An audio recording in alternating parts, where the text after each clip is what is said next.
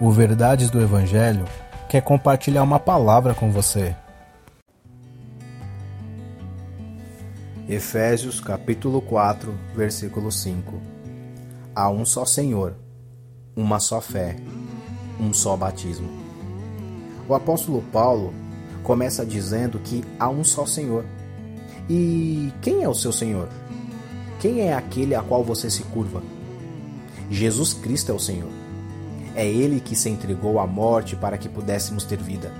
É Ele que ressuscitou e está sentado nas regiões celestiais. Mas o apóstolo Paulo também diz que há uma só fé, e não uma fé vazia, mas uma fé que é preenchida pela verdade. Essa não é uma fé cujo objeto é terreno, físico e corruptível, mas uma fé cujo objeto é celestial, espiritual e incorruptível. Ele finaliza esse verso dizendo que há um só batismo. E entendo que esse batismo é a ação do Espírito Santo em unir nós com Cristo. Quão maravilhoso é o nosso Deus.